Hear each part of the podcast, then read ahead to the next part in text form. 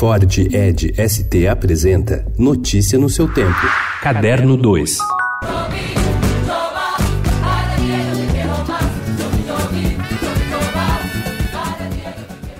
Em um espaço nada convencional, em que a encenação rodeio público, acomodado em mesas e cadeiras, estreia nesta semana Zorro, Nasce uma Lenda. Bruno Fagundes é o protagonista e dá vida a um zorro que tem sob o disfarce um rapaz frágil, carregado de dúvidas e cuja máscara liberta seus sentimentos mais valentes. A montagem, inspirada em Zorro, o musical, que estreou em Londres em 2008 com canções do grupo Gypsy Kings e John Cameron, une drama com efeitos especiais e entra em cartaz na sexta-feira no 033 Rooftop do Teatro Santander, em São Paulo.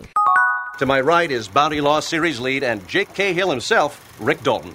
And to my left is Rick Stutt double Cliff Booth.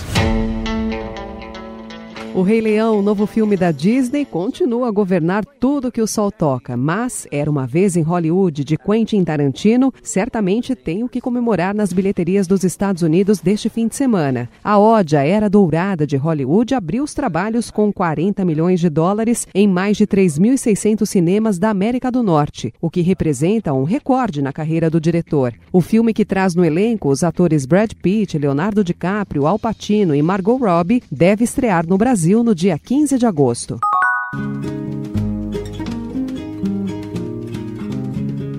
Quando a noite for longa demais Verão 90 chegou ao fim na sexta-feira na Globo, celebrando bons índices de audiência na faixa das 7 horas. No seu lugar, passa a ser exibida a partir desta segunda Bom Sucesso, novela de Rosane Svartman e Paulo Raume, e com direção artística de Luiz Henrique Rios. Com bom sucesso, a emissora quebra uma prática que vinha mantendo há algum tempo, a de estrear as novelas das sete às terças-feiras. Sobre a mudança, a Globo afirma apenas que será na segunda-feira por uma estratégia de programação.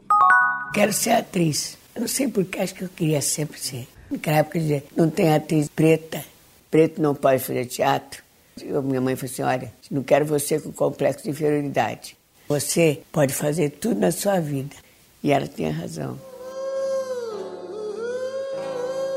A atriz Ruth de Souza morreu ontem, aos 98 anos, em decorrência de complicações de um quadro de pneumonia. Ruth estava internada no Centro de Tratamento Intensivo do Hospital Copador, na zona sul do Rio de Janeiro. Ruth nasceu no Rio, mas foi criada em uma fazenda na cidade de Porto do Marinho, em Minas Gerais. De lá, voltou para o Rio de Janeiro, onde iniciou a sua vasta carreira. Ela teve participação intensa na história do teatro, cinema e TV e foi decisiva para o reconhecimento do artista negro no Brasil. Notícia no seu tempo. É um oferecimento de Ford Edge ST, o SUV que coloca performance na sua rotina até na hora de você se informar.